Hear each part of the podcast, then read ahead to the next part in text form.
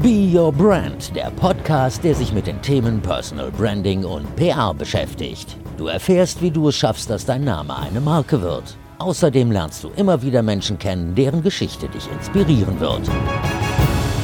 Hallo und herzlich willkommen zu Be Your Brand, deinem Podcast für Personal Branding. Dem Podcast, der dir helfen will, deine Personenmarke zu finden, aufzubauen und dich authentisch zu präsentieren. Ich bin Verena Bender, ich bin Journalistin, Personal Branding Coach, PR-Managerin und Host dieses Podcasts. Und heute gibt es wieder eine Interviewfolge. Ein Gespräch über flexible Arbeitszeiten, über neue Arbeitsmodelle, die natürlich jetzt nicht für alle Branchen gleichermaßen angewendet werden können, aber meine Gesprächspartnerin Stefanie Kowalski fährt ganz gut damit. Wir sprechen über ihren ganz persönlichen Weg, darüber, wie sie es schafft, in ja quasi Lichtgeschwindigkeit auf allen Social-Media-Kanälen zu kommunizieren und sie hat Tipps für dich, wie du dich an das Thema Sketchnotes herantasten kannst. Ich wünsche dir ganz viel Spaß mit dem Gespräch mit Stefanie Kowalski. Ich freue mich, dass es geklappt hat. Stefanie Kowalski, wer bist du eigentlich und was ist deine größte Leidenschaft?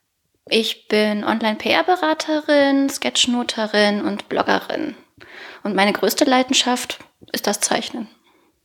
Wenn ich jetzt deine beste Freundin oder deinen Mann nach deinen Stärken oder nach deiner größten Stärke und deiner größten Schwäche fragen würde, was würde er mir so ganz im Vertrauen erzählen?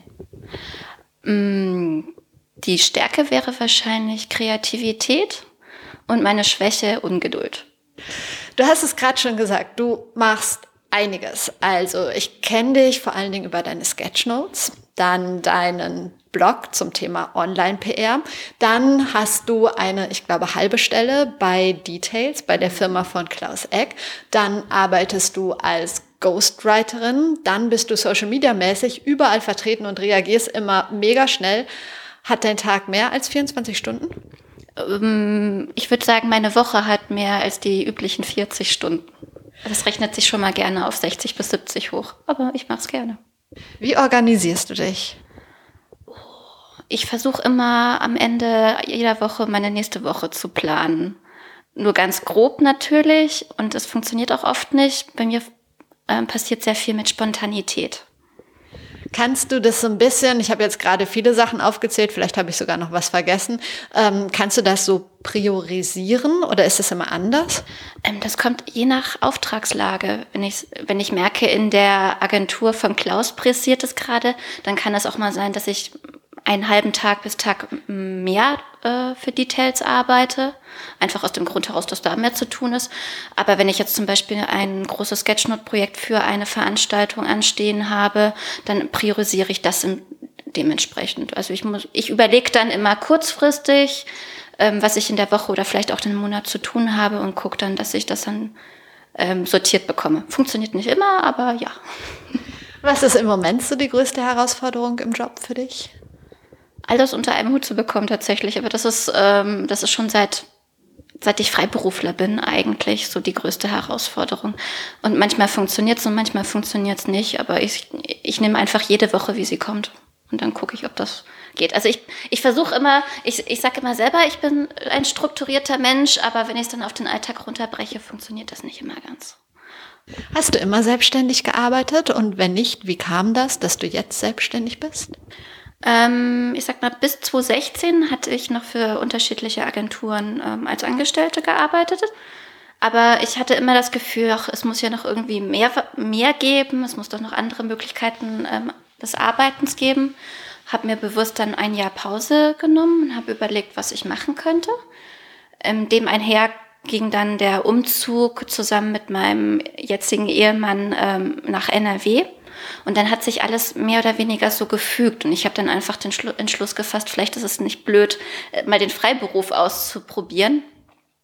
Mit der äh, Möglichkeit, vielleicht auch mal das ein oder andere Angestellten-Dasein auszuprobieren. Und ähm, so kam es dann auch, dass ich mit Klaus erst freiberuflich zusammengearbeitet habe. Und ähm, es hat sich dann einfach ähm, es kam dann einfach zustande, dass er dann so gemeint hat, ja, ich, ich hätte noch ein paar mehr Aufgaben, könntest du dir dann das Angestellten-Dasein dann auch wieder vorstellen? Und dann haben wir halt dieses äh, Freiberufler Teilzeit Konstrukt ausgedacht. Genau. Wie zufrieden bist du mit diesem Konstrukt? Sehr zufrieden. Wie schon gesagt, das ist nicht immer leicht, aber mit einem sehr äh, geduldigen Ehemann, sage ich, der auch sehr viel freiberuflich arbeitet, aber auch in einer Festanstellung ist. Ähm, und natürlich unsere Mitarbeiterin ähm, ist das ähm, schon ein wenig besser geworden. Mittlerweile habt ihr dann zusammen euch noch jemanden reingeholt, der euch unterstützt bei eurer Arbeit? Genau, sie war vorhin im letzten Jahr Praktikantin bei uns und dann ist das einfach so prima gelaufen, dass sie auf die Idee kam, zu sagen, ihr seid so überlastet, ähm, warum machen wir da nicht eine, eine Anstellung draus und genau. Glaubst du, dass mehr Firmen ähm, sich für dieses ja flexible Arbeiten öffnen sollten? Kommt natürlich auch sehr stark auf die Branche an. Wenn du es dir jetzt bei uns in der Kommunikation oder auch im Marketing anguckst, äh, entwickelt sich ja alles dahin, dass das eh ähm, alles flexibler wird und auch sein muss, weil die Arbeitszeiten ja meistens auch ganz anders gelegt werden müssen, weil der Kunde ja auch ständig irgendwelche neuen Bedürfnisse hat, die du nur mit einem flexibleren Konstrukt sozusagen auch bedienen kannst. Und auch natürlich ähm, hat man selber als Person vielleicht auch einfach andere Anforderungen, die einen dieses klassische 9 bis 16 Uhr oder ich sage jetzt mal in Agentur 9 bis 18 Uhr oder darüber hinaus dass das einfach nicht mehr so funktioniert und mit dem Privatleben einfach auch nicht mehr vereinbar ist. Was jetzt in anderen Branchen, wie jetzt zum Beispiel der Beratung und so weiter, das kann ich jetzt natürlich nicht sagen. Das muss, das muss man von Fall zu Fall, glaube ich, unterscheiden. Aber ich sage jetzt mal, in unserer Branche ist es, denke ich, entwickelt es sich dahin, ob es ein Muss ist. Ich glaube, das muss jeder selber wissen. Es gibt ja auch ähm, Leute, die einfach nur angestellt sein möchten, halt nur diesen einen Job haben. Oder eben so verrückte Leute wie ich oder du, die dann auch noch freiberuflich total viel daneben machen. Aber das ist halt einfach, muss, ich glaube, das muss ähm, in Zukunft jeder für sich dann wirklich entscheiden. Und dann dementsprechend auch das Unternehmen oder die Agentur suchen, die das auch bewusst unterstützt. Hat man ja leider auch nicht immer so eine Sache, die du machst, also ich finde alles spannend, aber so Ghostwriting, das hört sich so mystisch an und man denkt ja immer, oh, was ist das genau oder was ist das in deinem Fall? Für wen schreibst du? Was schreibst du? Schreibst du Biografien? Also für wen du schreibst, darfst du wahrscheinlich nicht sagen, aber äh, vielleicht kannst du mal so ein bisschen erklären, was sich dahinter verbirgt bei dir. Ähm, Im Grunde verbirgt sich dahinter eigentlich nichts anderes, als dass ich ähm, für Menschen, die jetzt sozusagen Unterstützen beim Bloggen brauchen, einfach sozusagen bei der Recherche unterstütze oder auch bei der Struktur schon, wie dein Artikel sozusagen ähm, geschrieben werden könnte oder auch bei den Erstformulierungen. Also das, ähm, da, das muss man wahrscheinlich differenzieren zu diesen Ghostwritern, die ganze Doktorarbeiten schreiben. Das mache ich bewusst nicht, weil am Ende des Tages fällt das den Lesern ja auch auf, wenn plötzlich ein Artikel komplett anders klingt als in der üblichen Art und Weise wie die Leser es gewohnt sind. Weil jeder Blogger hat ja auch so seinen eigenen Sprech, seine eigene Art und Weise zu schreiben. Und ähm, da passe ich dann auch immer sehr stark auf, dass das, was ich sozusagen vorbereite, nicht eins zu eins übernommen wird. Weil das schadet am Ende dem Blogger und dementsprechend auch seiner Personal Brand. Wie viel deiner Arbeit ist das? Also das ist ja spannend. Ich wusste gar nicht, dass, dass es so etwas gibt, dass es Leute gibt, die jemanden suchen, der das so vorstrukturiert. Das macht nur den kleinen Teil meiner Arbeit tatsächlich aus, vielleicht so 10 bis 15 Prozent. Das ist jetzt auch nichts, was sozusagen wirklich bewusst eingekauft wird, sage ich mal. So, das ergibt sich manchmal auch so aus Gesprächen, wenn mal wieder das berühmte Gestöhne, oh, ich habe so viel zu tun, ich bin komplett ausgelastet, aber ich würde ja gerne mal wieder so gerne Content produzieren auf meinen eigenen Plattformen. Und ich sag mal, dein Großteil geht ja auch wirklich auf die Recherche von Themen ja auch wirklich drauf ähm, aber auch tatsächlich, was so die Struktur, das Vorüberlegen angeht. Und wenn du den Leuten sozusagen so ein bisschen was an die Hand gibst, ist das andere, das Schreiben eigentlich so die, die geringste, der geringste Aufwand meistens. Du beschäftigst dich auch mit dem Thema Personal Branding. Wie bist du dazu gekommen? Per Zufall oder als Freiberufler bist du ja sozusagen darauf angewiesen, ähm, eine, ich sag jetzt mal, eine Personal Brand zu haben oder dir zumindest Gedanken darüber zu machen, ja, wie möchte ich denn jetzt sozusagen digital, aber auch auf Veranstaltungen kommunizieren. Also für mich ging das so Hand in Hand. Du hast vor ungefähr einem Jahr einen Artikel geschrieben, der hieß Personal Branding, Fluch oder Segen. Was ist das? Für mich persönlich ist es jetzt gerade in diesem Jahr ein Segen. Ähm, ein Fluch wird es, glaube ich, erst dann, ähm, wenn du ähm, ständig sozusagen auf allen Kanälen angesprochen wirst, wirklich 24-7 auch sozusagen online sein musst, um sozusagen diesen ganzen Erwartungen gerecht zu werden. Das ist bei mir zum Glück noch nicht der Fall. Und ich hoffe auch in Zukunft, dass es nicht so der Fall sein wird.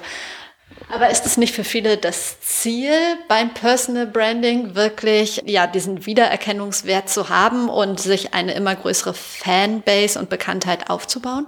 Für mich persönlich ist es eher so das Ziel, Bekanntheit durch das, was ich tue, ähm, zu bekommen.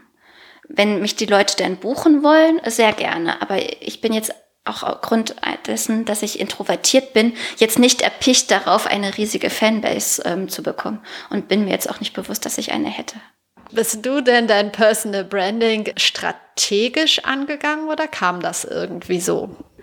Ähm, dadurch, dass ich auch irgendwo sehr kreativ bin und äh, mir jetzt wie viele andere Instagrammer zum Beispiel nicht irgendwie ein komplettes Layout überlege und jeden Tag unterschiedliche Sachen festgelegt habe, die ich unbedingt posten muss.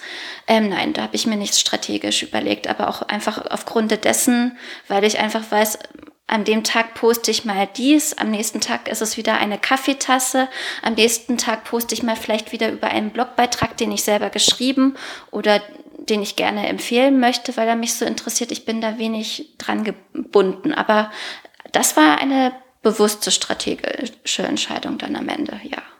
Was ich bei dir ja eine ja, vielleicht so im Nachhinein Strategie fand. Ähm, Würde mich mal interessieren, ja, du guckst ganz verwundert, ob du das auch so siehst. Deine Sketchnotes, die sind ja wirklich cool und einzigartig und ich bewundere das ja. Ich bin ja bei sowas wirklich null kreativ in dem Bereich oder kann es einfach nicht, weil es kann man lernen.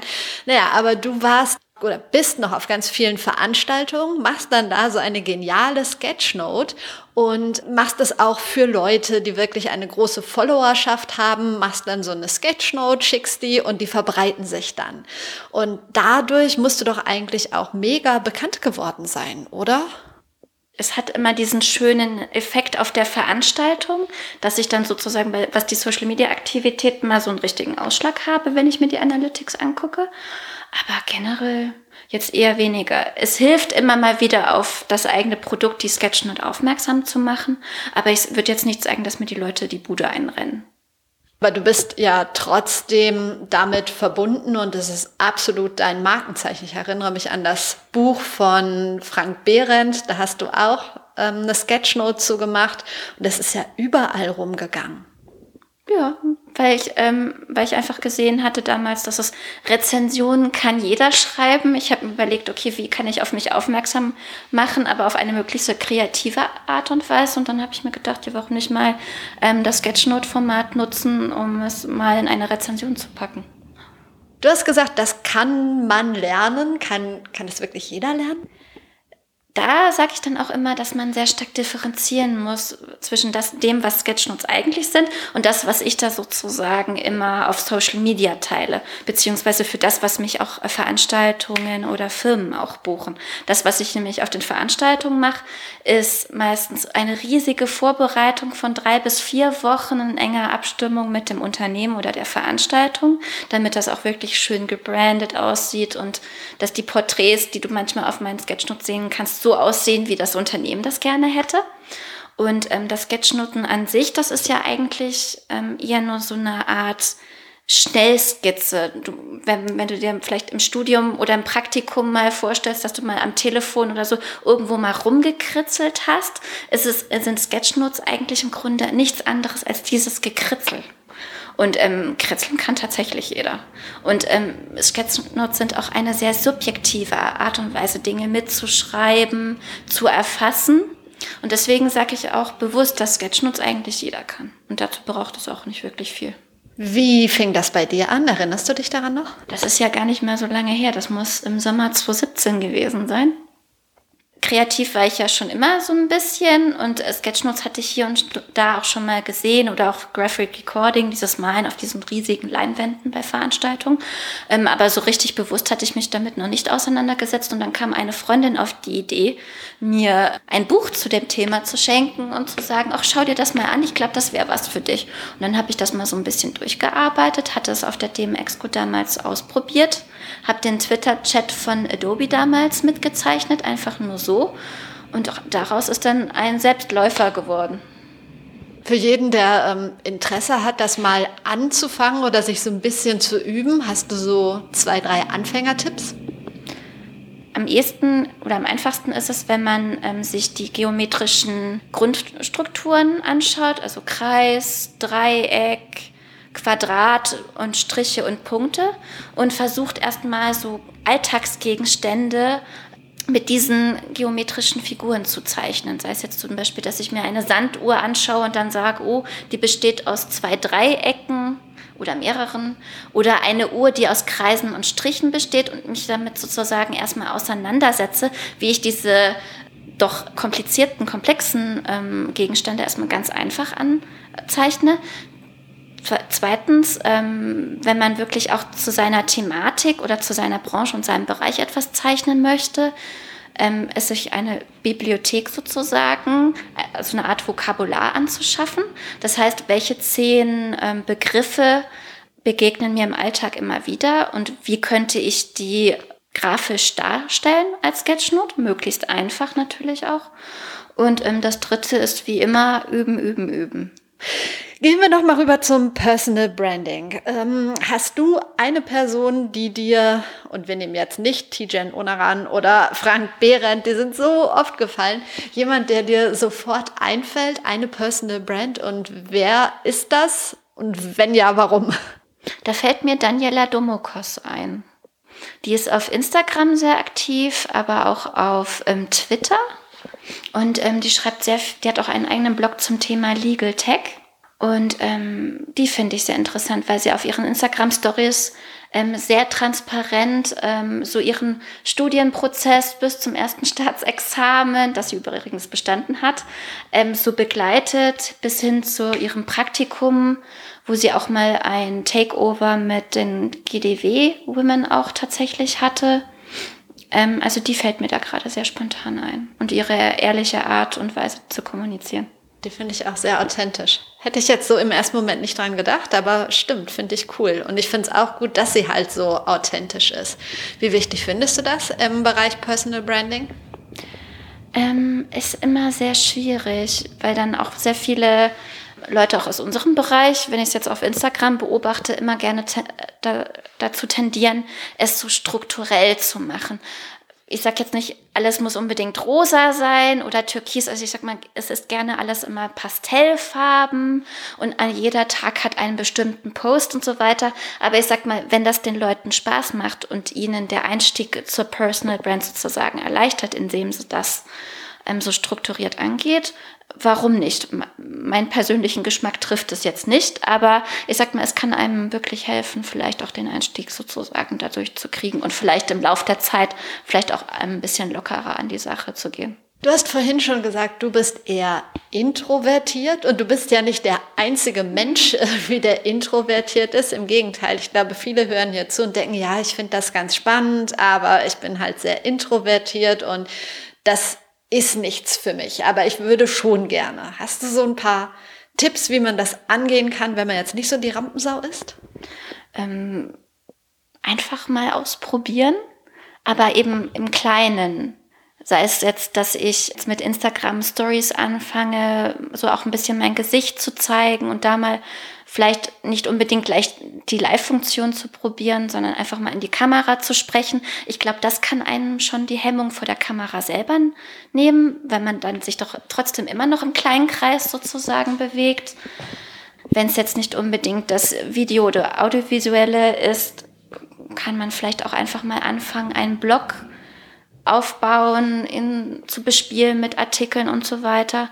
Das kann vielleicht einem auch die Hemmung nehmen, so sich sozusagen digital zu zeigen. Ein schönes Beispiel ist da ja auch ähm, die Kollegin Michaela Kühn, die ja auch speziell zum Thema Introversion schreibt auf ihrem Blog. Also wer noch weitere Inspirationen sucht, solltet auf jeden Fall vorbeischauen. Und ansonsten kann ich auch aus eigener Erfahrung sagen, einfach mal versuchen. Ich meine, ich kann mich auch noch erinnern, wie ich meinen ersten Global Digital Women äh, Abend beinahe boykottiert hätte, weil ich ja so total Angst hatte nach dem Motto, ach, das sind die ganzen großen Leute und ich habe da nichts zu sagen und ich werde da wieder in der Ecke stehen. Und da bin ich dann sehr ähm, für den Arschtritt meines Mannes dankbar, der mich da sozusagen rein buxiert hat. Und im Grunde habe ich mich mit euch allen ja super toll verstanden. Und ähm, ich glaube, die Angst, dass äh, etwas schiefgehen könnte, muss man einfach mal ab beiseite schieben. Introvertierte überdenken immer alles so gerne. Und ich glaube, davon muss man sich als Introvertierter lösen. Einfach etwas mehr Mut haben, wenn man nicht alleine gehen möchte. Es gibt immer sicherlich Leute oder Freunde, die einen auch begleiten können, die dann einen vielleicht da auch noch die Angst nehmen können. Aber ja, einfach mal Mut haben. Es geht ja eigentlich fast jedem so. Vielleicht muss man sich einfach öfter mal trauen und die Komfortzone verlassen. Auf jeden Fall. Und ich sag mal, wenn du doch mal zu, dem, zu der Möglichkeit kommst, auf der Bühne zu stehen und so weiter und noch genügend Zeit davor hast, spricht ja auch nichts dagegen, dass man sich nochmal professionelle Hilfe holt ähm, ein, es gibt ja genügend Coach, Coaches und Trainer, die einem dabei unterstützen können, auch möglichst gut und souverän und selbstbewusst auf der Bühne zu wirken. Das kann einem auch die Angst nehmen. Du hast gerade deinen Mann erwähnt. Wie wichtig findest du dein, dein Umfeld für ja, deinen beruflichen, aber auch so privaten Erfolg? Ohne den ging es nicht. Wenn ich mein Netzwerk und auch meinen, meinen Freundeskreis nicht hätte oder meinen Ehemann, wäre vieles so nicht möglich gewesen. Du hast ja einen krassen Tagesplan immer. Hast du trotzdem, räumst du dir Fenster ein, die nur für dich sind, wo du was für dich tust? Oder hast du bestimmte Rituale in deinem Tagesablauf? Weiß nicht, meditierst du jeden Morgen, gehst du jeden Abend laufen? Ähm, irgendwas, um einfach den Kopf auszuschalten? Einerseits das, was du sagst, tatsächlich morgens zu meditieren oder auch mal Yoga zu machen, wenn es die Zeit zulässt, einfach sozusagen, um entspannt in den Tag zu starten, aber auch bewusst mal Zeit für den Partner oder auch Freunde mal am Wochenende oder auch unter der Woche einfach mal bewusst zu nehmen. Ja. Du bist, ich glaube, auf allen Social Media Kanälen vertreten, oder? Hm, auf TikTok bin ich noch nicht und auf Snapchat tatsächlich auch nicht, aber das ist eine bewusste Entscheidung. Meinst du, TikTok wird für uns alle wichtig sein?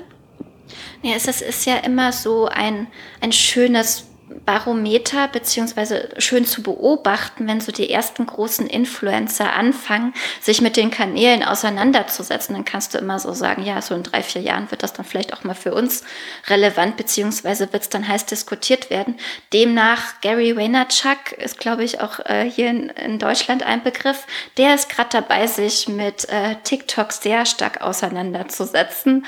Also könnten wir davon ausgehen, dass es bei uns dann auch irgendwann mal auf den Tisch landet. Aber ich sag mal, das ist ja auch immer eine bewusste Entscheidung. Will ich mich damit auseinandersetzen? Will ich da präsent sein? Aber das ist auch irgendwo Geschmackssache, sag ich jetzt mal. Es braucht halt alles so viel Zeit, ne? Und ja. es muss gepflegt werden.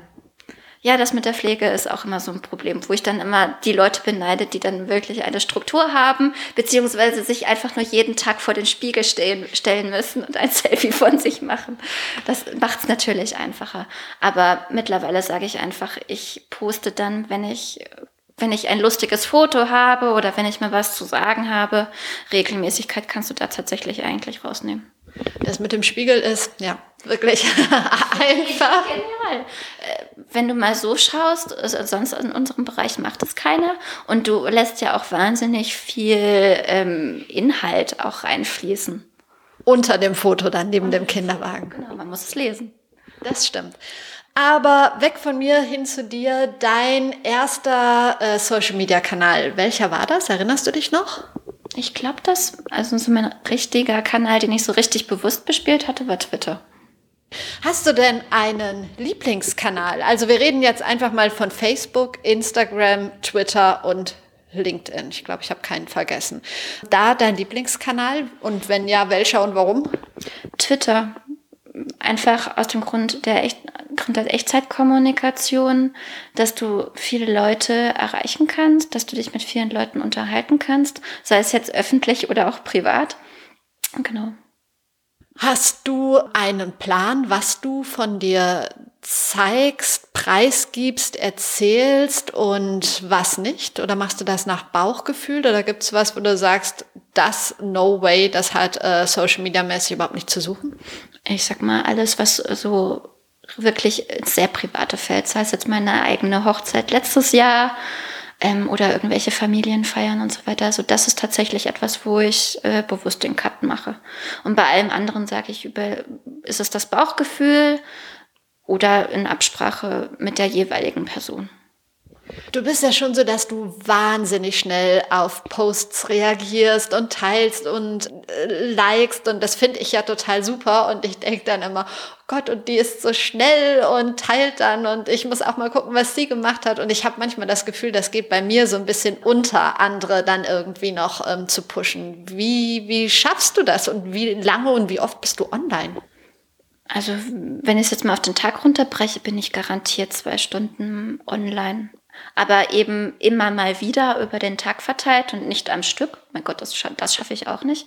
Und einfach, ich, ich glaube, ich habe einfach so ein Gefühl mit der Zeit entwickelt, wann die Leute dann auch online ist, sind, beziehungsweise ich weiß dann mit der Zeit auch einfach, wann sie was veröffentlicht haben. Und aufgrund dieser Erinnerung kann ich dann schnell reagieren.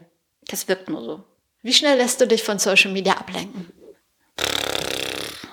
Gute Frage ich sag mal, an Tagen, wo ich nicht, nicht viel zu tun habe oder an denen ich wirklich mal irgendwie unterwegs bin, sehr leicht. Wenn ich sehr viel zu tun habe, eher weniger.